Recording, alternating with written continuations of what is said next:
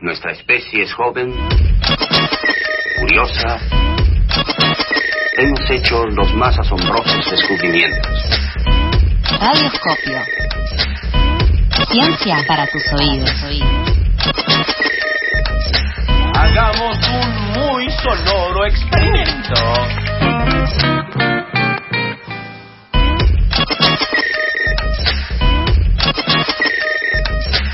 12 horas 6 minutos, tercer bloque de Pasadas por Alto, y recibimos a Rolo Caraballo, científico, quien nos trae su columna Radioscopio como todos los viernes. Hace un par de viernes, ¿no? No todos los viernes. Hace un par de viernes. Y muy bien, la gente te empieza a exigir en la semana que, bueno, ya temas, propone temas. Che, habla de esto, che, habla de esto otro, o al menos yo leo los comentarios que van llegando. Eh, No sé mira, si vos elegís evadirlos para no sentirte presionado. Yo no, o sea, me debo al público, así que si piden, es más, si en este momento están escribiendo, mirá, eh, Rolo, queremos que le preguntes a los científicos, esto se abre encuesta, se abre encuesta y tomamos pedidos.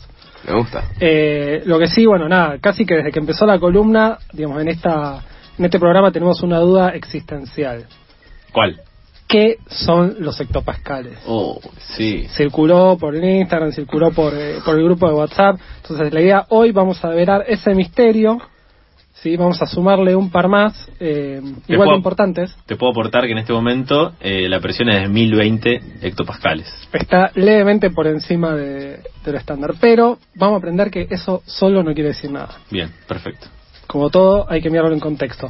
Y la otra pregunta que vamos a tratar de responder es: ¿la humedad es lo que mata?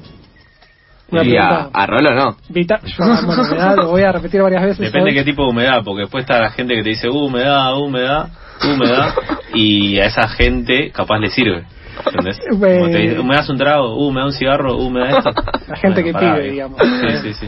Eh, y la segunda, que eh, por ahí no es importante para todos, es importante para Norman Seguro, es tiene sentido un club que se llama Huracán acá en Buenos Aires, Parque Patricios. Entonces la idea de hoy es hablar de el clima. Bien. ¿sí? No- o sea, nosotros todas las mañanas, acá en pasada, se lee el pronóstico, en general Charlie lee, Sophie lee. No, Eh, yo, eh, perdón, eh, yo lo intuyo, no leo nada. Chupadita de dedo y para afuera. Ah, percepción. Sí, sí, sí. Vamos a hablar un poco de eso también. ¿Quién, o sea, de dónde salen los datos más confiables en determinados momentos? ¿eh? Importante. Bien. Eh, entonces, el pronóstico lo que tiene son varios numeritos. Sí, para empezar, temperatura, humedad relativa. Sí, la temperatura depende básicamente de dónde estamos en el planeta, ¿no? Cuanto más sol, digamos, depende de varias cosas, pero en principio, cuanto más sol, mayor temperatura. Sí, entonces, dependiendo si estamos en el ecuador, que el sol pega más directo, o si estamos más hacia abajo, más cerca de los polos, eh, la temperatura va a ser más alta o más baja, ¿sí? y obviamente de la estación del año. Después la humedad relativa, sí que es cuánto vapor de agua hay en el aire, esto en algún momento lo comenté, pero o sea, es una escala en porcentaje. 100% es no entra más agua, chicos. O sea, no entra más agua en, en el aire. Si O sea, el aire es agua. en el aire hay, entre otras No, cosas, si el aire fuera agua, está, complicadísimo. cosas, eh, estamos nadando. No, y hay un montón de vapor de agua. ¿sí? Ahora, digamos, hay una cantidad, dependiendo de la temperatura, entra una cantidad. ¿sí? Ah, ok. Si hay un poco más, eso pasa a ser gotitas de agua. Bueno, Empieza como a lloviznar, a condensar. claro. Sí, condensa. Niebla. No, como niebla, por Ahí va. Lo que sí, Buenos Aires es uno de los lugares eh, más húmedos. Creo que el único lugar más húmedo que estuve es Santa Fe. No sé si alguna fueron, pero es un lugar muy húmedo. Eh, así que, bueno, nada, eso es una cosa un poco extraña. Y el viento con dirección y velocidad. Entre esas tres cosas dan lo que para nosotros es como el número mágico, que es la sensación térmica. Mm, Sí. Del resumen. Claro, ese es el numerito que uno va y dice, che, uy, hace 20, ah, pero mirá, térmica hace 25. Sacate la campera porque la vas a pasar mal. Claro, es como una diferencia entre la temperatura y lo que uno siente en el cuerpo. Sí, es un número que está ahí calculado medio como con, con baldes con agua, vapor, viento, ¿no? Se calcula de manera científica, ¿no? no uno no sabe cuánto siente. Lo que sí pasa es que nosotros, para refrescarnos, lo que hacemos es transpirar.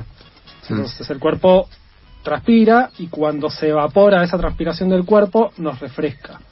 Entonces lo que afecta a ese proceso hace que sintamos más o menos la temperatura.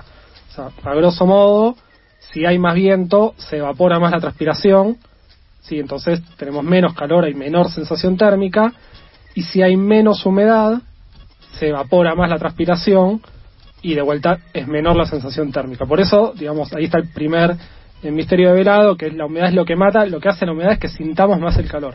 Cuanto más humedad, si mayor o sea, menos podemos refrescarnos por transpiración. Es la humedad la que te hace transpirar cuando estás sentado, digamos. No, lo que pasa es que vos transpirás más porque no te estás refrescando, o sea, no está funcionando. Ah. Ese es el problema. Eh, igual, como bien dijeron, o sea, yo soy fanático, defensor de la humedad, del calor. Si hay algún oyente que me quiera bancar en esta, sé que estoy solo. Me gustaría saber eh, cuáles son los beneficios de la humedad, pero eso puede ser para otra columna tal vez. O sea, yo, en mi, mi persona, te lo puedo decir, no soporto, eh, se me seca la piel, como tipo, como un anfibio. O sea, me empiezo a secar. Te secas, pero seca, puedes usar cremas humectantes. Tengo un par para recomendarte. Eh, no- no También puedes ir a Dadatina y ser una soldada más. Me una gusta. soldada. Por el Eh, juego de palabras. No pero- importa. Soldada. Hoy estás rapidísimo. Sí, sí, sí. Pero bueno. otro nivel. Sí. Eh, y después, bueno, el parámetro que, que, que leemos, que, que nos interesa en general, que nos gusta, que son los hectopascales. Es importante. Lo que pasa es que el número solo, vamos a ver que un número en un lugar no dice tanto, pero la presión es parámetro vital para el control del clima. Ahora, hectopascales, que es un nombre lindo, Es hermoso. Estaba Es pensando, lindo. si me hacen un ping-pong de preguntas, ¿cuál es tu palabra? Hectopascales. Es una buena buenísima. palabra. eh, son, digamos, son la unidad en la que se mide la presión. ¿Sí? La presión básicamente es hacer fuerza en una superficie. ¿Sí? Por ejemplo, si yo apoyo una pesa de un kilo, ¿no? agarrás desde el piso y dibujas un cuadrado un metro por un metro, un metro cuadrado. Le apoyás un kilo digamos, y uno pudiera medir cuánto aprieta, eso aprieta 10 pascales. ¿Sí? 10 Ahora. pascales es un kilo, sería. Un Lo- kilo lo- apoyado en un metro cuadrado, porque si vos apoyás un kilo En una superficie en- más en un grande. centímetro cuadrado, la presión es más grande. Así funciona un cuchillo, Claro. por ejemplo. Si Presión. vos querés eh, cortar con un cuchillo que está desafilado, la superficie que apretás es más ancha, no te das cuenta, pero más Sí. ancha. Si está afilado es una superficie muy finita y esa presión saca cosas. Sí, y ahí es cuando, por Ah. ejemplo, querés cortar una torta con algo que no está muy afilado, rompes todo. El asado, el asado El cuchillo también. desafilado es una amargura. Ahora, mil hectopascales, que es más o menos lo que, lo que dijiste, dijiste 1020 hectopascales, es 10.000 veces esa presión. Sí. Y eso está en el aire. Eso exactamente. Es la presión del aire. Es la presión del aire, es la presión que hacen las moléculas ¿sí? de gases en el aire, que son distintos gases, de agua, de oxígeno, de nitrógeno, eh, sobre nuestro cuerpo, chocan contra tu cuerpo. Ah. Constantemente, ¿no? Chocan entre ellas, chocan contra las paredes, chocan contra todo, chocan contra tu cuerpo. Y eso es lo que sentís. Así. Claro, porque es, un sentís. porque es un gas, digamos. Es claro, es una solución de gases, son varios gases. Ahora, eh, vos no, digamos, normalmente no lo sentís, sentís cambios en la presión. Hmm. Si de golpe la típica del avión, si lo Claro. sentís en el cuerpo. O la digamos, altura. Claro, eh, y lo sentís un poco en, en los oídos porque ahí hay unos canales que se cierran y se abren. Entonces uno siente la, si el cambio de presión es muy, eh, Brusco. muy brusco, uno, digamos, pierde ahí como, siente dolor o a veces pierde un poco el equilibrio, que es lo que sucede cuando uno dice hay baja presión, se, se mm, descompensa la presión interna y la presión de afuera, ¿sí? entonces hasta que se vuelva a nivelar, como en el oído tenés Que tenés que soplar, viste, taparte Claro. la nariz y soplar. como en el oído tenés cosas que, mm, que es una parte que regula el equilibrio del cuerpo, eso te da te da ahí como un poco Qué maravilla el cuerpo humano. Pensaba en el ejemplo de la altura. Por ejemplo, yo he estado en, en Bolivia y ahí dicen, dicen, ¿no? La gente comenta por la calle, que tardás un par de días en acostumbrarte a las condiciones de, de la altura. Hay gente que le cuesta más, gente que le cuesta menos, pero si más o menos te cuesta adaptarte a la altura, tardás un par de días hasta que más o menos estás bien. Bueno, eso, efectivamente, la presión en, altura, ahora, ahora lo vamos a ver mejor, eh, es menor, o sea, la presión normal a esa altura es menor. El tiempo que tardas en acostumbrarte es porque eh, tus glóbulos rojos están preparados para agarrar oxígeno a esta presión. Claro. No, si vos vas allá, la presión es más baja, hay menos oxígeno y tus glóbulos rojos dicen, "Ah, no, no puedo, no alcanzo. Que sea más baja significa que nos golpean menos las moléculas en el cuerpo. Sí, ahora, digamos, la presión la ejercen las moléculas, pero también está influenciada por lo que es, o sea, viene dada por la altura, por, por toda la columna de aire que tenés arriba. Es como si de acá, vamos a ponerlo Ah, acá está el cielo, Sí. Eh. hay mucho más aire que desde la paz al hay cielo. una columna de aire que te está apretando. Sí, ahora, para entenderlo un poco mejor, fuimos a las bases porque yo soy químico. Eh, y le preguntamos a Maite Cancelada. Si ella es licenciada en Ciencia de la ¿por qué la Atmósfera. ¿Por qué la cancelaron? bueno, No podemos se pasar en la puede- radio si está cancelada. No se puede defender esto que están haciendo. Eh, ella es licenciada en Ciencias de la Atmósfera de la UBA, docente ahí mismo, eh, investiga para su doctorado en el Centro de Investigaciones del Mar y la Atmósfera. Sí, nos decía esto. Bueno, el, el valor de la presión depende de dónde uno esté, eso también es algo que, que uno tiene que tener en cuenta. Eh, no es lo mismo la presión en Buenos Aires, que estamos a nivel del mar, que una presión normal a nivel de Córdoba o más aún, si te vas al medio de la puna, lo más probable es que una presión de 1013 sea altísima, sea algo que en general no se da. O sea, como la presión es algo que, eh, lo que mide la presión es, digamos, cuánta columna de aire uno, o el peso de la columna de aire uno tiene por encima, cuanto más alto uno está, menos aire tiene por encima. Entonces, si vos estás arriba de una montaña, tu presión normal es mucho menor. Entonces, en Buenos Aires, en general, 1013, que es como una atmósfera, eh, es una, una, una, una presión que uno diría es una presión media. Pero si te vas a Córdoba, la presión media anda alrededor de 900, 900, digamos, alrededor de 990 hectopascales. En realidad, la atmósfera se rige con un comportamiento de ondas.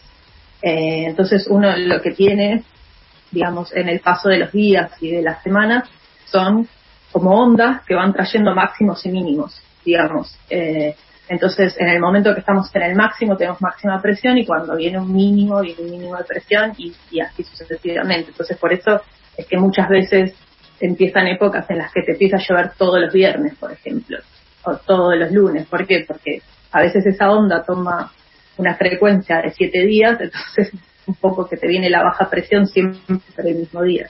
Eh, no siempre ocurre, pero a veces uno si presta atención empieza a pasar eso, como, uh, vienen siendo todos los fines de semana de lluvia. Sí. Eh, bueno, nada, entonces ahí viene un poco lo que decíamos de, efectivamente, a mayor altura, lo que sucede es que tenés menor columna de aire encima, la presión es menor. Por ejemplo, en La Paz, en el Alto, va, que es todavía un poco más arriba, eh, es más o menos el 75% de lo que sentimos acá, Claro. La presión. Y también lo sufren las personas que viven en La Paz y de- después vienen para acá, digamos, para el llano. Claro, lo que pasa es que digamos, los, los glóbulos rojos cambian de forma directamente, cambian de forma para agarrar más oxígeno eh, del aire. Sí, eh, recién eh, escuchábamos en el audio que se comparaba la presión de Buenos Aires con la de Córdoba y acá Iván nos escribe que Misiones es la provincia de la humedad y el calor, la mejor de Argentina. No sé cómo andará de presión, hay que chequear eso. Eh, yo, un compañero ahí. yo cuando fui a, digamos, a, a Iguazú, la alegría total, ¿entendés? Chancleta, Oh, en Iguazú. cortos, tereré, eso es mi ideal de vida. Eh, ahora, los hectopascales por sí solos no dicen mucho, básicamente por eh, porque hay que ver lo que sucede alrededor, ¿no? Esto que decía Maite al final. O sea, tiene un comportamiento, digamos, más allá del comportamiento de ondas, donde a veces hay picos de mayor presión y picos de menor presión. Eso lo que hace es influir en los eventos climáticos que suceden. ¿sí? O sea, básicamente, centros de alta presión significan un clima estable ¿sí? y baja nubosidad, y digamos, por el otro lado, centros de baja presión es clima inestable y probabilidad de lluvia. Por eso la típica es que uno cuando empieza a sentir baja presión al toque eh, o ve que se nubla o tiene como esa sensación de va a llover. Claro, ¿no? Sí, ¿No? sí. Esa sensación que, que uno, digamos, con conocimiento por ahí de, la vida. de la vida, dice, che, con esto yo siento que va a llover, básicamente Uy, este es viento de lluvia. Claro, eso se da porque, eh, digamos, cuando se junta esa baja presión con, con alta humedad, cosa que acá en Buenos Aires eh, sucede, baja presión lo que hace es que, imagínate, como si vos, alta presión es apretar, baja presión es que se expande, ¿no? que se agranda, como si un globo gigante, que es el mundo, eh, el gas se expande y en esa expansión se enfría. Es más o menos, si uno va después, lo buscan, es como funciona una heladera. ¿sí? Cuando un gas se expande para agarra energía para hacer ese proceso, para agrandar, digamos, el volumen, eh, y lo que hace es enfriarse. Y en esa que se enfría, el agua que está en, en la atmósfera condensa. ¿sí? Digamos, condensa y forma, pasa de gas a líquido, al revés que lo que sería hervir. Entonces Para- cuando baja la presión hay más chance de que Que llueva. llueva. Exacto. Entonces, ¿qué hace? Favorece, se expande, se enfría. Favorece la formación de, micro, de microgotitas. Esas microgotitas son nubes. Sí, las nubes Claro. son básicamente microgotas. Y en algún momento, y esto es difícil, eh, lo que sucede es que coalicionan o y llueve. O sea, se pegan todas esas gotitas de golpe, que digamos, primero eran muy chiquititas y estaban suspendidas. Sí. En algún momento algo desencadena que se encuentren precipitaciones. O sea, chocan dos nubes y ahí está la lluvia. Chocan. Yo lo quiero simplificar. Yo lo quiero simplificar. Pueden ser tres o cuatro también, ¿no? Claro. Pero es, esa- eso es la lluvia, es un choque de nubes. es pero una misma nube puede digo no, no hace falta que choquen es algo así lo que hace es que las gotitas que forman esas nubes de Se golpe van como juntando. se juntan Ahí va. si eso puede estar desencadenado por varias cosas Claro, se Sí. juntan y empieza, en un momento ya tiene tanto peso que empieza a precipitar. mira el locutor que puede locutor que Dios mío. Eh, pero en- en nada digamos hay distintas cosas que pueden desencadenar eso. Por ejemplo si llegan no sé si polvo llega a la atmósfera esa partícula de polvo puede hacer- actuar como las microgotitas se juntan y llueve por ejemplo. Sí, así es que funciona lo de, no sé si alguna vez vieron como las, estas cosas en China, viste, que tratan de hacer llover tirando iones de plata. Mira, O sea, tiran sales de plata y eso funciona como se dice nucleación, las gotas se unen, desencadenan la unión y llueve. Y en la lluvia ácida es tipo, en vez de plata usan ácido. Y la lluvia de plata no usan, porque no está buena la lluvia ácida. No, Lo no que pasa buena. es que esos gases son gases que se disuelven en el agua de lluvia. La típica, ¿no? Viste acá en Buenos Aires que, que el aire está viciado cuando llueve y ah, limpió, Sí. limpió, me encanta. Bueno, la lluvia, digamos, va barriendo distintos componentes que hay en la atmósfera En que la se disuelven. Si Claro. algunos de esos son ácidos, cosa que no está tan buena, la lluvia que cae es ácida, corroe, corroe edificios, todo. Eh, entonces, ahora, este proceso no es fácil de predecir.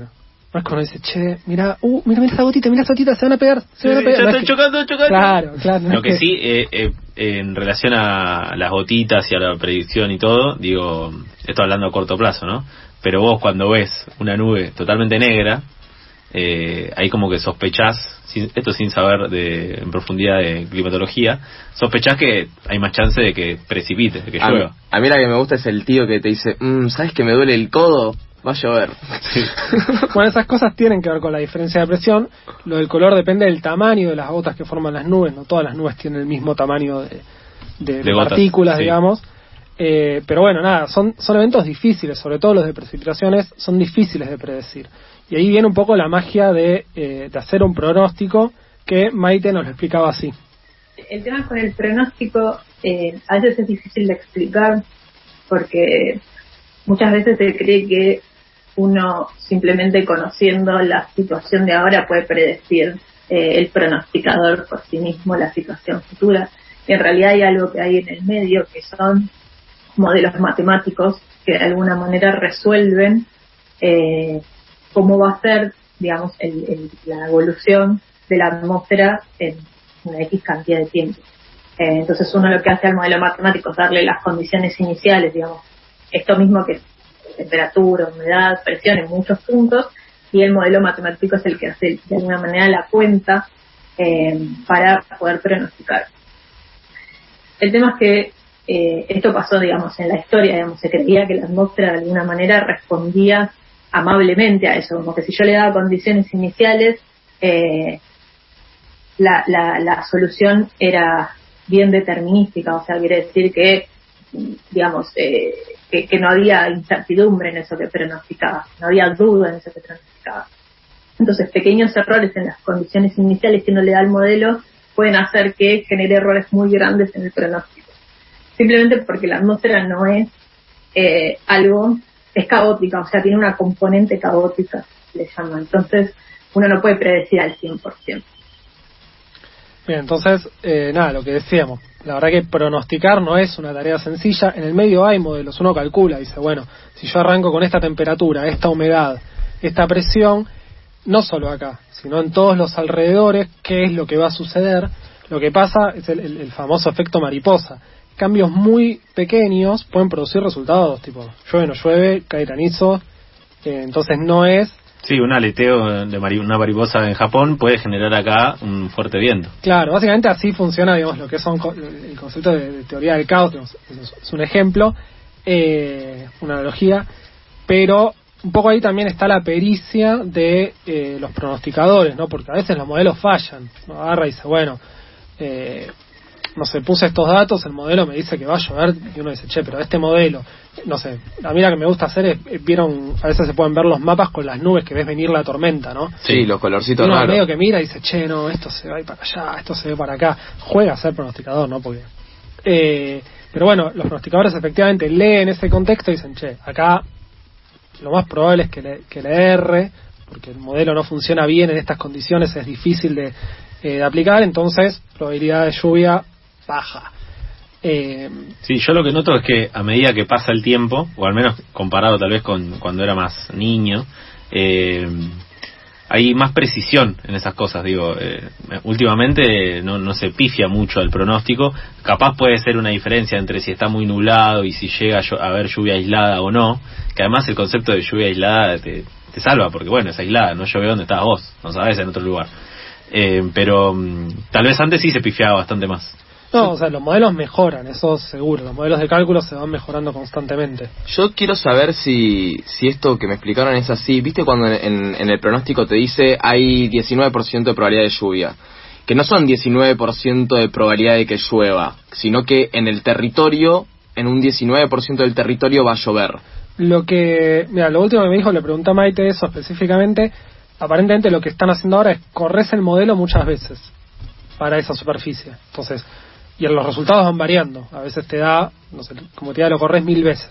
Si Mm. esas mil veces el resultado te da un 19% lluvia, esa es la probabilidad. Esa es la- manera que están haciendo ahora.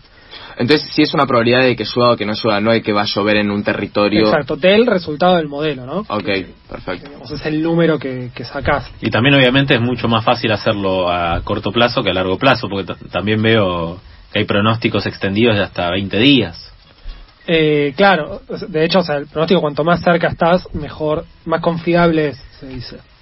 Eh, pero volviendo a la presión, lo otro sobre lo que influye es el viento. ¿sí? El viento básicamente es, es aire que se mueve de zonas de alta presión a zonas de baja presión. Porque la presión busca estar nivelada. Claro, bien. No, impresionante. No, no. Eh, Yo le pongo un punto extra en el examen. Entonces, el, el- el aire fluye en esa dirección, no linealmente, porque la Tierra se mueve, esto si lo quieren buscar, digamos, Coriolis se llama el efecto, como la Tierra se mueve, el, el viento va yendo de una dirección a otra y a la vez va girando, porque la Tierra gira sobre sí, misma. Entonces, Traslación, rotación. lo que une ve desde, si uno ve las corrientes, bien, lo que une ve las corrientes eh, de, de aire es como que si- como si fueran tornados gigantes, uno ve que giran alrededor de centros de baja presión. No son necesariamente eh, tornados, si bien para nosotros parece eso, pero sí en Argentina tenemos eh, vientos bien importantes. Me gustó que, que los oyentes hablaban de emisiones. Yo recuerdo que hay gente de Comodoro en general escuchando, creo no recordar mal. Sí. Eh, ahí hay, en toda la Patagonia hay vientos muy fuertes. Otro muy característico es el Sonda de la región de Cuyo, ¿sí? porque la geografía también influye sobre todo en el viento, ¿sí? y a, a través de eso en los eventos que suceden. Sí, Por toda la parte de cordillera, Recuerdo de la primaria, eh, el Sonda, Lord Gordo, el Pampero y mm, y acá en Buenos Aires, la Sudestada. la suestada. Hay una canción de los piojos también. de. Eh, el sonda básicamente lo que es es viento que viene desde el Pacífico cargado de agua. Cuando se encuentra con la, con la cordillera, sube, se enfría, deja todo el agua del lado de Chile y baja seco. Y ahí hay otro efecto más, digamos, donde se calienta y baja con mucha fuerza, eh, seco, porque dejó todo el agua al otro lado, y eh, caliente. Ahora, em, como les decía, lo que pasa acá con el viento es que la geografía genera eventos característicos y bastante importantes, ¿no? O sea, Maite, ella trabaja en Córdoba, eh, su investigación de doctorado es en Córdoba, con, siguiendo tormentas severas, ¿sí? Y nos decía esto. La realidad es que Argentina es una zona tornádica bastante bien eh, definida, digamos. Hay una región entre lo que sería Buenos Aires y, y Chaco, más o menos, lo que sería el noroeste argentino, que es como muy propenso a, tener tornados. Lo que pasa es que eh, suelen ser en regiones que uno no tiene, eh, que no habita gente, entonces en general no hay como reporte o observación, eh, o no tenemos instrumentos que observen, que estén observando la región, eh, como para tener idea de si hubo algún, algún indicio de tornado. Eh, pero sí, o sea, lo que necesita en general un, tornado es eh, cómo alguna fuente intensa de humedad y una fuente intensa de, viento, digamos, de alguna manera una circulación muy intensa.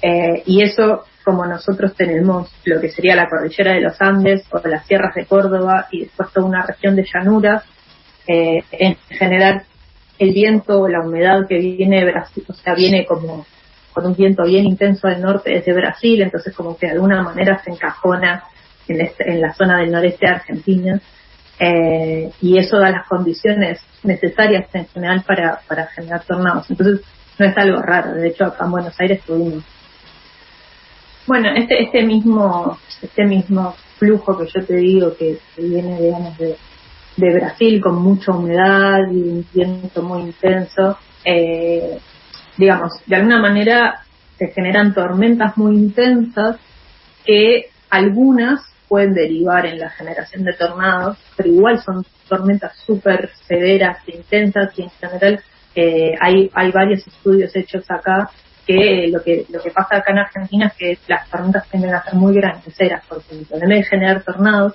generan granizo muy grande.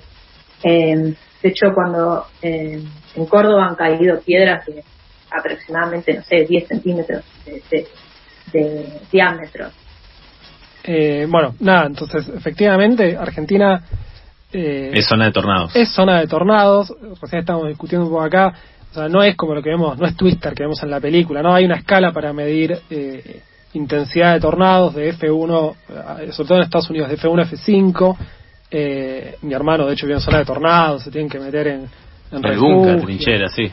Eh, no, entonces no llegamos a eso, pero sí, digamos, puede suceder, pero acá lo más común hay tornados de, de- de escala F1 o F2. Lo que Te mueve el auto, ponele. Claro, lo que sucede un poco, por ahí, en el sur hay, hay vientos fuertes, te da vuelta la puerta del auto, o sea, no es que... Oh, eh, los vientos. Eh, lo que pasa acá es un poco esto que decía, ¿no? Como si hay un tornado en la mitad de y no hay nadie para verlo, los tornados ocurren, o sea, se forman rápido y ocurren rápido. Sí, entonces, si, si no Todos hay los nadie- tornados, incluso los de F5. o sea, sí, lo, Actualizar, o sea, actualizar, actualizar. Lo que sucede en claro, lo que sucede en, en Estados Unidos, me, me comentaba Maite, es que digamos, hay cazadores de tornados, ellos se organizan, Sí, hay programas de, de esas cosas se también. avisan, tienen redes, porque bueno, digamos, estudiarlos es interesante en sí mismo, lo que pasa es que, que tenés que ir a buscarlo. Claro, y tenés que estar más o menos por la zona, meterle rápido. De hecho, eh, eh, recuerdo haber visto en programas, en canales como Nat y todo eso, eh, bueno, gente que, que persigue tornados, que se entera y que va para tal ciudad eh, rápido, lo ves con las cámaras llegando, como que también te genera mucha desesperación solo verlo, porque son de esos tornados como, lo- como los que decía Lauti recién, como lo que estamos tenemos en la cabeza, lo de Estados Unidos, lo de las películas, esto Sí, que sí, te se ve vuelan casas, tromba, digamos. claro. Acá hace un par de años hubo en, en la costa de Vicente López, digamos, una tromba que ocurre arriba del río y se veía, levantando, digamos, El agua. levantaba agua. Eh, yo me cago todo. Yo, o sea, si, si No, hay- hago algo rápido, es rápido en la dirección opuesta, ¿no? Sí. Hay unos aparatos que usan que los ponen en la tierra cuando el, el punto del tornado pasa por ahí como que lo traga al tornado. Divino. No, no, No, tengo. no, como que o lo sea, desactiva, digamos. Claro, como que se le chupa el tornado. No sé cómo funciona, pero es como para poder matar al tornado. Claro, me- menos mal que hay gente que estudia en serio, ¿no? Claro. Esas cosas, sí. sí. yo no, yo me baso todo en Hollywood. No dice Esos son matar mis el tornado y voy y le Sí, disparan. sí, sí. Pa, pa, pa. Eh, claro. A mí me gustó la expresión tormenta granicera. No sé, me dio como, me dio ganas de ir a comer helado. Sí. Eh, pero me, me contaba Maite, por ejemplo, ella persigue tormentas severas ahí en Córdoba, que son de las tormentas más grandes a nivel mundial. Si es como que hay, esto decía, ¿no? Hay un efecto de viene viento muy húmedo del norte, del norte desde Brasil. Lo que sucede es que un poco no, no se termina de entender bien por qué. Porque es como que los ingredientes no son tan grosos, pero el efecto es una tormenta zarpada, con, viste, la típica foto de cayeron naranjas de hielo en, en, en Altagracia. Ella me contaba una anécdota, esto que decíamos al principio, ¿no? Bueno, uno, bueno, uno confía en el pronóstico y dice, "Ta, va a llover, no va a llover. Eh, nada, me decía, ella estaba un día ahí esperando una tormenta, la veían venir, tipo, tormenta, ven a mí, te investigamos, queremos investigar. Y pasaron dos locos, viste, descolgando ramas de los cables de electricidad. Tipo, váyanse ya, viene una tormenta eléctrica, esto va, va a malir sal. La gente dice, no, pero si esa tormenta hace así, así, así, se va. Y ellos, no, pero viene para acá, ¿cómo nos va a esquivar? Dicho y hecho, entonces me decía, Tremendo. bueno, la gente que vive en el lugar, por justamente por esto que es difícil predecir, ¿no? Eh, a fuerza de nada, de estar en el mismo lugar y de entender la geografía y, y de vivirlo, muchas veces, nada, tiene eh, muy clara.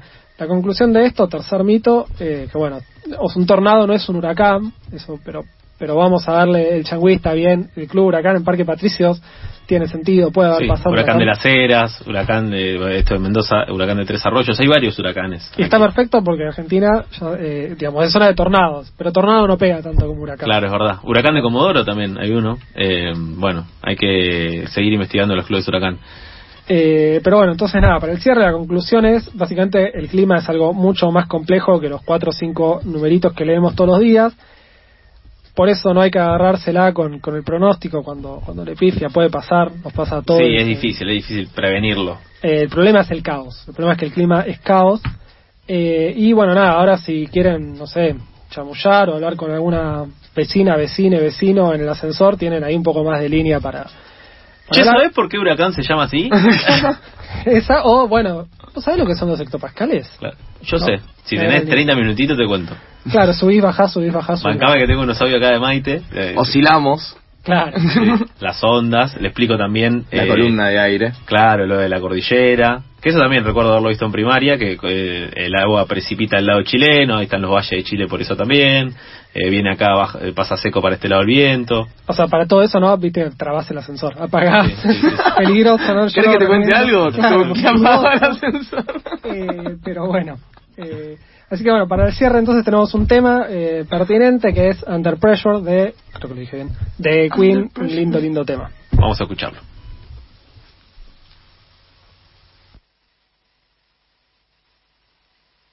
Keeping